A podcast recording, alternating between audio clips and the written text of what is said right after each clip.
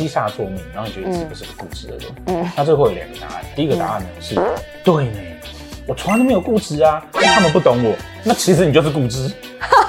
那第二个呢，你也会觉得，对我好像有点。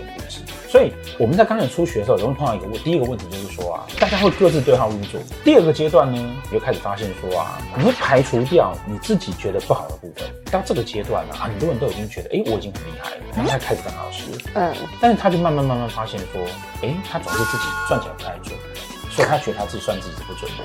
然后他算别人呢，反正呢，有准的回来跟他讲，他以为他自己是准的，所以完全是一个自我的催眠，你知道吗？哦，是这样子。对，那为什么是这个样子？因为人本来就是跟着自己的个性在推动。命理中常被人家提到的啊，哦，就是说，如果算命算得准，那干嘛要算命？你是命定的嘛？反正你出生年月打出来之后，对啊，你是固定的嘛，对不对？那也不能改啊。对啊。那这种通常这种讲法，那个一定是外行人。